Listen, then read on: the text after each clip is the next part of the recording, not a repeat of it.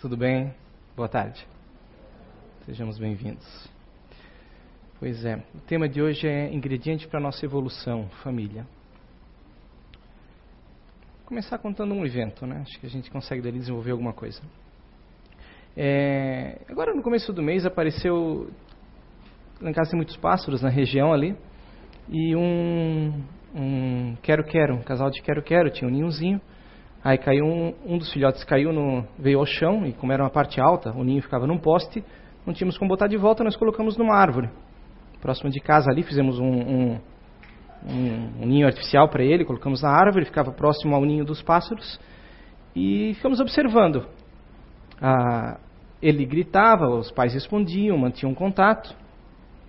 É, ficamos com medo que eles não viessem se alimentar, então a gente se envolvia o mínimo possível para os pássaros não abandonarem, né?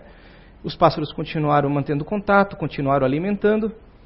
É, ao longo dos dias, um segundo passarinho caiu, pegamos outro passarinho, colocamos junto na árvore, que a pouco o ninho aqui estava maior que lá, né? E os pássaros continuavam mantendo o processo de alimentação à medida que eles cresciam. É, observamos que eles se comunicavam, né? Ele, é, um daqui chamava, os pais respondiam sempre à distância, né?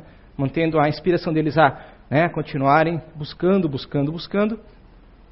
À medida que os dias passaram, eles começaram a aprender, a dar saltos, já iam para galhos acima na árvore, ficavam já no topo da árvore chamando pelos pais, os pais continuando mantendo o contato e enviam. Até que determinado dia, eles já, o rabinho já estava maior e tal, eles já conseguiram alçar voo, e já observamos que eles já voavam por uma outra árvore. E os pais ali também já migravam para aquela árvore junto com eles, mantendo a alimentação, levando comida. E à medida que os dias passaram, os pais já não davam comida e já ficavam no ponto, que a gente colocava banana e coisa, né, que eles comem fruta. Os pais chamavam eles para vir à fruta, né, chamavam eles para vir ao local da alimentação. É o processo de educação, não é? Veja que fantástica a natureza, até o ponto em que eles já começam, eles criando coragem, alçando o voo, indo à comida, se alimentando e seguindo a sua própria vida dali para frente. Se formos a, a analisar a, a engenhosidade da, da vida, da natureza, isso é um evento simples, né? Mas é interessante a gente, a gente que no dia a dia, dia que a gente tem, na, na correria que, que temos na vida, nas coisas, no modo que vivemos, a gente às vezes perde o contato com essa percepção de certos detalhes da vida, de certas coisas da natureza, do mundo em que vivemos. Né? Lembrar que a natureza tem uma engenhosidade fantástica né, na educação, no conceito de, de, de família, né, de, de organização em grupo para que uns protegem os outros, uns educam os outros, uns levam adiante para a continuidade da sua espécie. Sem sentimentos, na verdade, é, voltados do ego, como nós humanos, tendo já tão despertos dentro de nós, né? a parte do individualismo, né? do, do, do, do produzir o mal àqueles que estão próximos de nós, independente da condição dele. O ego é uma coisa fantástica, né, que nos tornou distintos, que nos trouxe a, a capacidade né, de, de, de, sermos individuais, cada um no seu modo evolutivo, com as suas características fantásticas. Mas ele também é um perigo quando não temos controle sobre ele, quando não sabemos perceber a influência instintiva animal que ele pode carregar com ele. Acho que deu para ter uma noção do conceito da ideia, né? Nosso cérebro ele, a nossa capacidade perceptiva ela é limitada. Nós vemos coisas e não temos controle sobre tudo que vemos. O nosso cérebro ele filtra, ele analisa e guarda apenas aquilo que ele considera importante. Né? Por exemplo, se você fechar os olhos agora, você não consegue descrever a roupa de todos que estão à sua volta. Você viu todos aqui, você olhou para todos, mas você guardou aquilo que era mais impactante ou importante, que o cérebro considerou importante para você naquele momento. A informação que ele assimilou, que você emocionalmente estava perceptivo, ou, ou de alguma forma aquilo tinha algum objetivo você guardar isso. Isso é outro tópico que a gente é importante guardar ao longo dessa palestra, que acho que a gente consegue ir ligando aos pouquinhos. O que nós guardamos, o que nós vemos, o que nós assimilamos, está relacionado a valores que nós damos, atribuímos a isso o modo como vemos a vida, o modo que esperamos da vida, o modo instintivo que vivemos ou deixamos de viver. Os valores que eu atribuo àquilo que eu venho fazer nesse mundo variam-se conforme né, o grau de impulsividade que eu dou a isso. Então, se perguntarmos o que viemos fazer nesse mundo, né, como espíritas, todos iremos responder: ah, viemos aqui para evoluir, né? Aquelas frases, viemos aqui para corrigir nossos erros do passado, viemos para sermos melhores, para caminharmos para a perfeição. Excelente, beleza, é um conceito, né? A gente lê o manual, a gente entendeu o que significa. Mas aqui na prática, no mundo real, como funciona isso? Como eu estou progredindo? Como eu estou evoluindo? Como eu estou realmente reparando os, os, os erros e acertos, né? aprimorando aquilo que eu tenho ao longo dessa jornada que é a vida? No dia a dia, no conceito geral de existir, de estar aqui, como eu tenho vivido, como eu tenho perseguido esse, essa ambição, esse desejo de ser melhor, de estar adiante, de um dia ser um ser perfeito. Muitos elementos são nos ofertados aqui para isso, para nos auxiliar isso, para que não esqueçamos disso, para que tenhamos o entendimento e o conceito disso. Diversos elementos, de toda forma esse universo nos oferta. Mas o maior deles, o mais impactante, que nos vai ajudar a conduzir esse caminho, é o elemento chamado família. É nesse elemento, nesse, nesse conjunto, né? se a vida é uma escola, a família são os melhores professores que nós temos. Eles são os, eles, os elementos que vão nos ensinar todo o conjunto de fatores que nós devemos agregar ao nosso conteúdo, à essência, aquilo que somos. Nós vamos experienciar amor, vamos experienciar ódio, vamos experienciar fraquezas, toda forma de sentimento, saudade, angústia, ira. Eles vão nos inspirar isso das formas mais intensas possíveis. E isso é o que vai nos proporcionar um crescimento acelerado. É nesse meio que nós vamos ter que nos controlar, que nós vamos perceber: não, eu não devo agir assim, ah, eu posso agir assim, não, isso aqui está errado. Aquela pessoa está errada, mas eu tenho uma ligação com ela que vai me impulsionar a fazer algo por ela, independente de eu não estar querendo fazer. Eu tenho uma ligação com aqueles indivíduos, com aquelas pessoas que, que é, mesmo que seja uma relação de amor e ódio, sempre há uma relação continuada que vai me levar a tentar superar aqueles problemas e seguir adiante. A família é um ambiente fantástico onde tudo é possível no reino humano no, no sentido de, de, de seres que viemos aqui para evoluir e aprender. Pensar no conceito, você terá, você terá aquele parente invejoso, que não lhe quer bem, que, né, aquele que, que quer estar melhor do que você, que quer ter mais posses que você, e você vai experienciar, experienciar isso e ver, poxa, isso é errado. Você vai ter uma pessoa que se dedica a vida inteira por você, e você mais tarde vai ter que perceber, poxa, agora está na hora de eu me dedicar por ela, agora ela precisa de mim. Quando os anos passam, quando o tempo passa, o ensinamento de retribuir o amor recebido. O ensinamento de, de estar presente quando alguém precisa de você. De abrir mão dos sentimentos egoístas. Uma vez que nós normalmente somos conduzidos pela, pela busca de prazer, pela busca de felicidade, pela busca constante de, de, do eu mesmo, do ego, dessa essência, é ali nesse seio que nós temos os primeiros exemplos de abrir mão de quando vieram pessoas que se dedicam, que abdicam de coisas que para elas eram importantes para que você recebesse. Há um pensamento que diz atrás de todo grande indivíduo da humanidade sempre houve uma grande mãe. Não no sentido de uma mãe, mas né, no sentido de que alguém que cuidou e lhe dedicou educação, ensinamento e preparo para ser alguém grandioso para a humanidade. Alguém que lhe demonstrou o que era certo e o que era errado, o bem e o mal, a importância de você insistir em corrigir coisas, em fazer coisas, em você fazer diferença. A importância que você tem, que deve ter, assim, de, de determinado momento abrir mão de você por outro. Heróis verdadeiros não são aqueles heróis de quadrinhos, esses que a gente vê nas, nos jornais, né, nos filmes.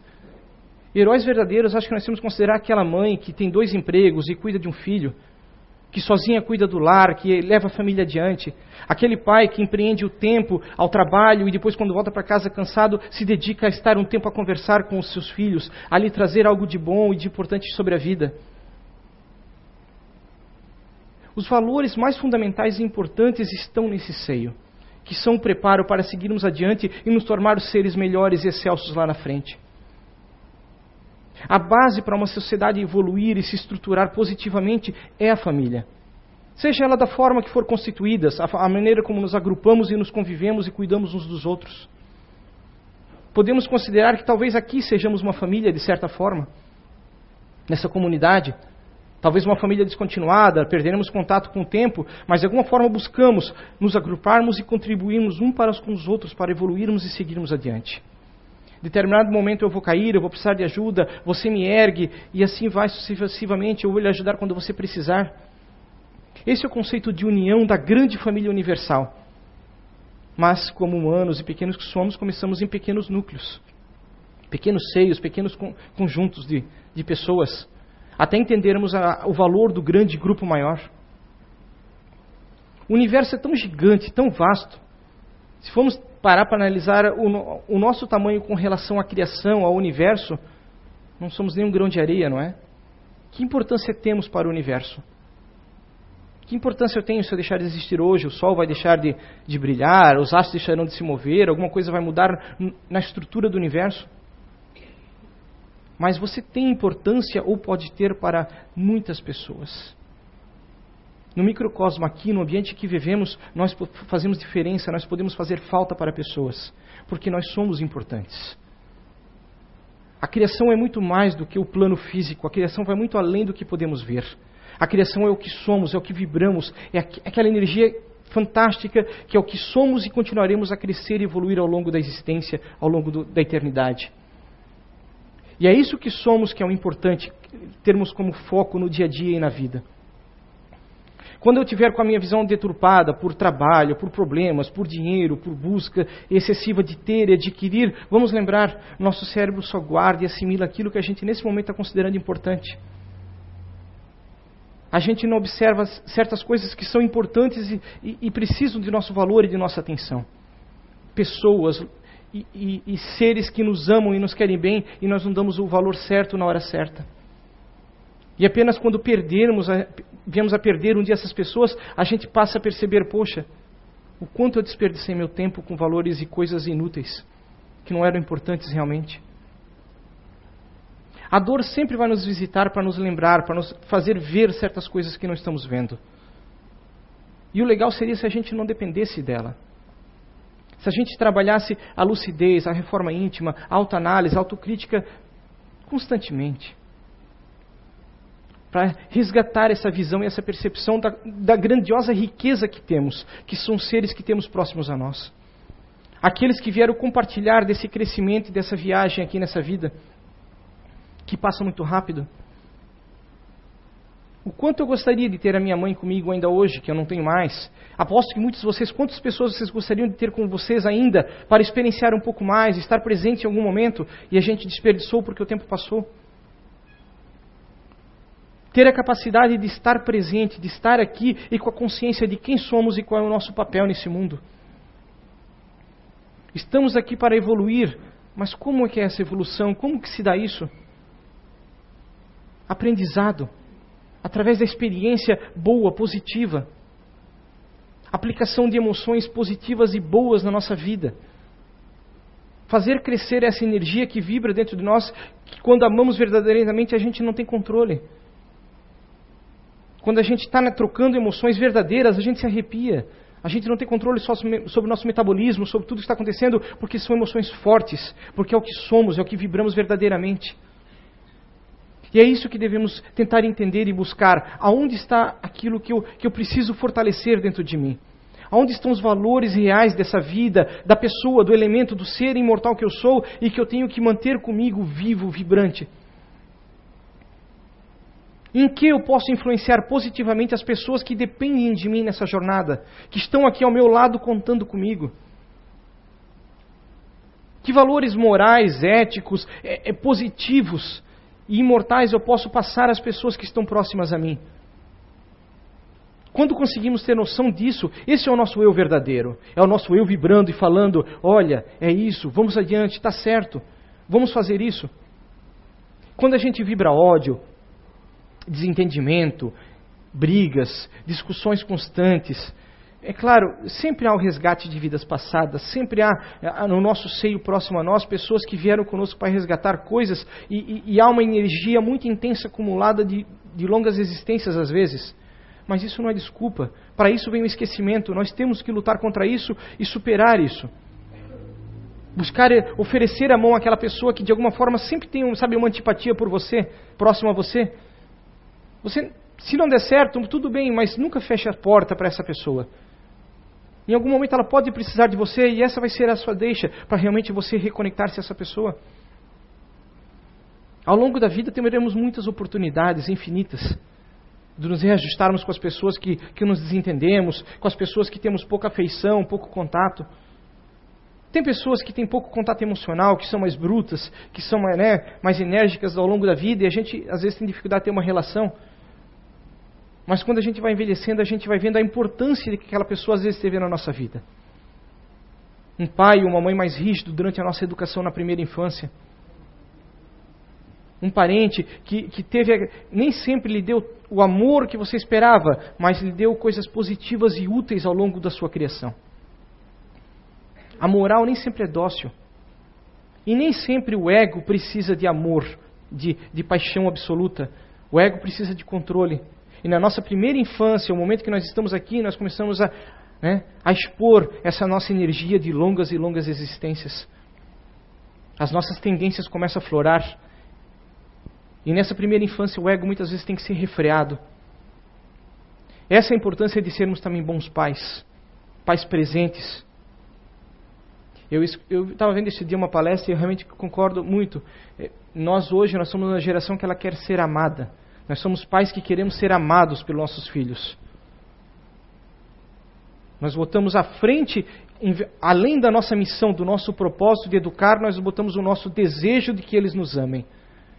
Nós somos bons pais avós, né?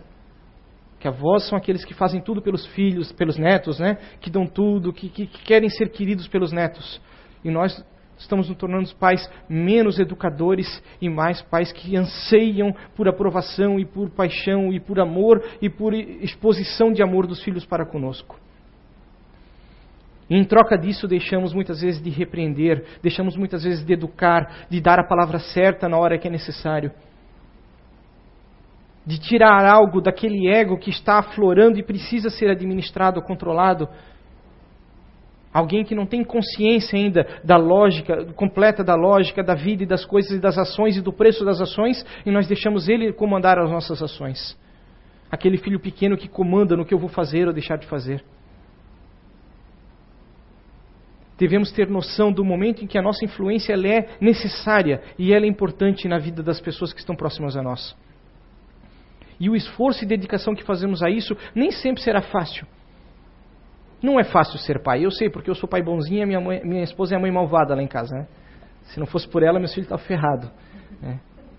Eu digo, se eu já sou assim como pai, eu não quero me ver como avô, né? Imagina. Vou estar explodindo bombinha com eles, fazendo coisa que não deveria. Né?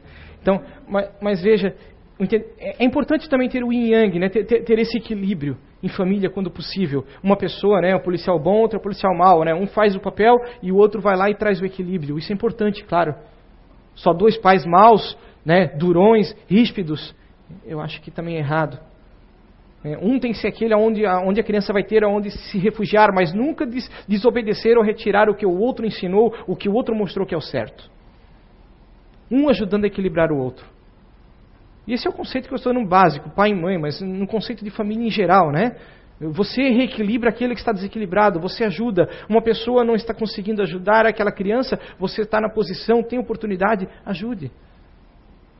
As famílias estão se transformando. O conceito de pai e mãe é um modo de dizer, mas é, é o conceito. As pessoas têm que, nós temos que educar os egos que estão em fase de aprendizado e crescimento. Eles precisam de auxílio, de orientação. Nós já precisamos, nós viemos para cá implorando para que pessoas nos orientassem para que seguíssemos bem, estarmos como estamos hoje, aqueles que já temos a fase adulta. Muitas vezes a infância não foi fácil porque nós não éramos fáceis. Nós pedimos uma infância mais difícil. Lembremos disso, nós escolhemos o meio em que nascemos. Ah, meu pai não me deu amor, o meu pai não me deu carinho, meu pai isso, meu pai aquilo. Você mereceu isso. Eu mereci isso. Isso nos fez sermos as pessoas que somos hoje. Nem só de carícias nós evoluímos, nós precisamos da dureza, da, do aprendizado e do esforço. Sem o esforço, nada conquistamos e a dureza de uma família. Alguns, a gente, a gente às vezes vê, ah, tal pessoa nasceu com uma família com tanto dinheiro, com tanta possibilidade, com tanta coisa, com boas escolas, com tanta viagem. Ele tem a missão dele, ele tem o desafio dele pessoal, interior para seguir. Nós temos o nosso. A vida de ninguém é prazer absoluto. Todos temos nosso aprendizado e nosso, nosso caminho a seguirmos. Alguns terão a vida mais fácil, outras mais dura, no sentido de trabalho, de esforço físico. Mas muitos terão um esforço mental muito, muito maior do que aquele que tem um esforço físico. Muitos não chegam ao fim da vida. Veja quanto suicídio existe entre pessoas de grande poder aquisitivo. Porque não é o esforço físico só que conta, o que conta é o que está aqui. O modo que vemos a vida, assimilamos aquilo à nossa volta. Aí voltamos a isso. O que o nosso cérebro, cérebro vê, percebe e guarda é aquilo que nós impulsionamos a ele. Eu tive uma experiência agora recente, eu tive 30 dias adoecido, e, e é interessante que a gente vê assim, poxa, é, o fato de às vezes de você não saber a doença que você tem, de você não saber o grau da gravidade, ah, e vem as perguntas, eu tenho 40 dias ou 40 anos de vida, né? O quanto tempo me resta aqui, estar aqui? E, e isso desperta dentro da gente percepções que estavam adormecidas, ideias, sentimentos. É uma experiência individual de cada um, né? Esses momentos de, em que a gente está nesse momento e pensa e pergunta: eu aproveitei bem o que eu fiz até agora? O que eu tenho feito de errado? O que eu vou deixar para trás? Eu serei lembrado por aqueles que aqui ficarem se eu partir daqui agora? Que lembranças eles terão de mim? Qual foi o meu papel nesse mundo? Será que eu fiz alguma coisa que prestou aqui? Será que eu influenciei a vida daqueles que aqui estão de alguma forma positivamente? Ou eu vou partir daqui da mesma maneira que cheguei, sendo simplesmente como mais um indivíduo que aqui passou? Não, não, devemos esperar a fase adulta, a fase da velhice, uma, a fase final, quando a jornada está chegando ao fim, para nós fazermos essas perguntas. Qual o meu papel como indivíduo imortal presente por alguns momentos aqui que eu representei? O que eu fiz realmente de, de importante por aqueles que comigo tiveram contato, que dependeram de mim de alguma forma, que passaram por essa caminhada comigo. O que eu fiz por eles? Não no conceito, ah, eu vou deixar posses para meus filhos, eu vou deixar uma boa vida. Não, isso passa, isso todo mundo conquista. Posses vêm e vão, isso não conta. A gente vê de, de filhos que crescem e desperdiçam todo o patrimônio que um pai deixou. Agora, aqueles valores que nós gravamos na personalidade daquele indivíduo, positivos, aquilo que nós aprendemos por nossas experiências, isso é o maior presente que podemos deixar para alguém, a maior herança que podemos deixar para alguém que aqui fica. Os bons valores, os valores que, se nós pudermos ensinar o quanto mais cedo, melhor. Há, uma, há um estudo que, feito que demonstrou que, que indivíduos de 22, 20, 20 e poucos anos analisados, que não se envolveram com drogas, com nada de errado, com coisas que levam uma vida equilibrada, é, é o que levou né, nesse grupo grande de indivíduos a, a chegar esse, essa, esse, esse momento e estarem assim? Não é cor, não é grau social, não é sexo, não é, não são coisas. Olharam por tudo e foram ampliando a pesquisa e chegaram num conceito. Aos seis anos de idade, eles eram levados à sua forma de religião com seus pais. Os pais, naquela época, ofereciam valores a eles. E esses valores foram a explicação mais provável encontrada para que esses indivíduos hoje, na fase já adulta, início da adulta, estivessem nessa condição. No momento em que, que, o ego está se formando, que ele precisa ser domado, controlado, ele precisa receber administrações que serão importantes ao longo da vida, esse é o momento certo de você deixar valores, fixar na memória dele, que fica, na, sabe, no córtex, que vai ficar para a vida inteira. Aquele chamado, quando vier aquele gatilho, aquilo chama de volta aquele, aquela percepção, aquele ensinamento. Ensinamento de que você tem um propósito aqui. O ensinamento que você tem valor, que você tem importância e que todos à sua volta também têm valor e importância. Muito mais do que as coisas que tocamos, que guardamos, que acumulamos a importância na sua individualidade, na grandiosidade e na beleza de cada um. Enquanto cada um é fantástico e cada um pode ensinar e trazer maravilhas à nossa vida. Entender isso, entender que há uma ordem universal, que há uma criação absoluta que coordena tudo, que coordena a nossa evolução e, e que nos dá um propósito de existência.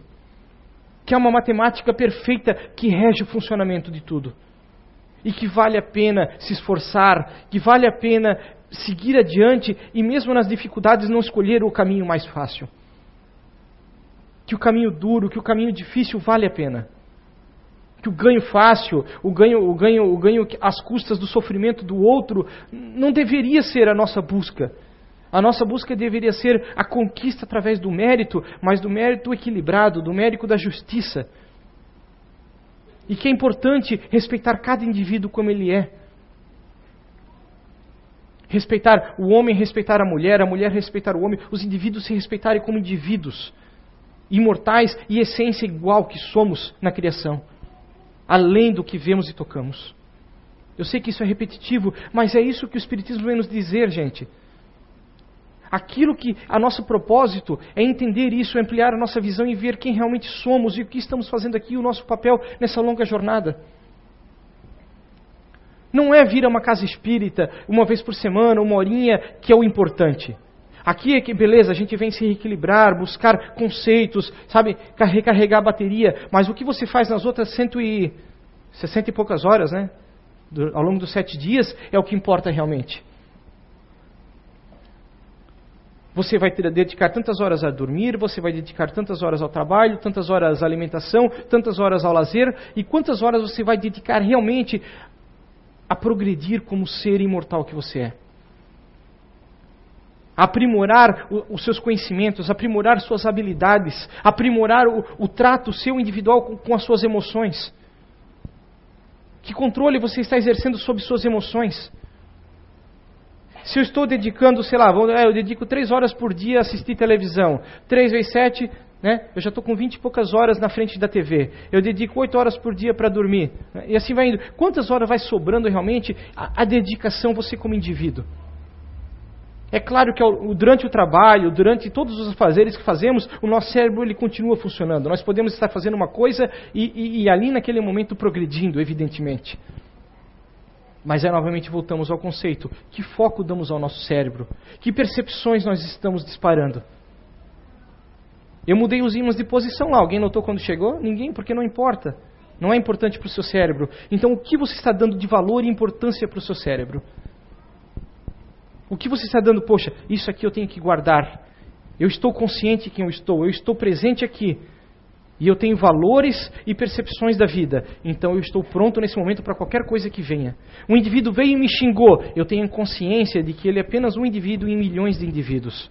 Muitos outros me, me, estão felizes comigo, gostam de mim. Então, porque um me odeia, isso não deve me tirar do equilíbrio que vai prejudicar as outras dezenas de pessoas. Eu tenho que ter uma postura energética equilibrada, estável. Então eu tenho que saber o valor que eu dou a cada coisa. Agora, se eu sou instintivo, nesse momento, pura e simplesmente, eu vou revidar porque meu ego foi afetado e foi ferido. E dependendo do grau de intimidade que eu tenha, a minha agressão vai ser mais intensa. Muitas vezes nós não temos respeito por pessoas no nosso ambiente familiar. Nós não temos respeito por ela porque não damos valores a elas, achamos que são pessoas de pouco valor ou, ou de qualquer, por qualquer forma e a gente xinga, critica, tem intimidade para tratar mal aquela pessoa. Nós somos algozes de outros indivíduos. Nós fazemos é, uso e abuso dos nossos pais muitas vezes, ou de pessoas que fazem coisas por nós. Nossa esposa, nosso marido, não é? Eu chego em casa, eu quero que as coisas sejam do meu jeito e não do nosso jeito. Na nossa individualidade é o meu modo de ver e não o seu que importa. É o que eu quero, o que eu desejo, o que eu anseio esse, e como eu sou a pessoa de, de às vezes de energia, de, de, de imposição na, naquele ambiente, eu controlo e eu domino e eu me aproveito disso. A ferramenta que a gente né, que estuda aqui do, do estudo das personalidades mostra claramente que é isso. Tem pessoas que são menos propostas ao embate, à discussão, à briga, que são mais emocionais, e outros que são mais ativos, mais, mais determinados, são mais confrontadores.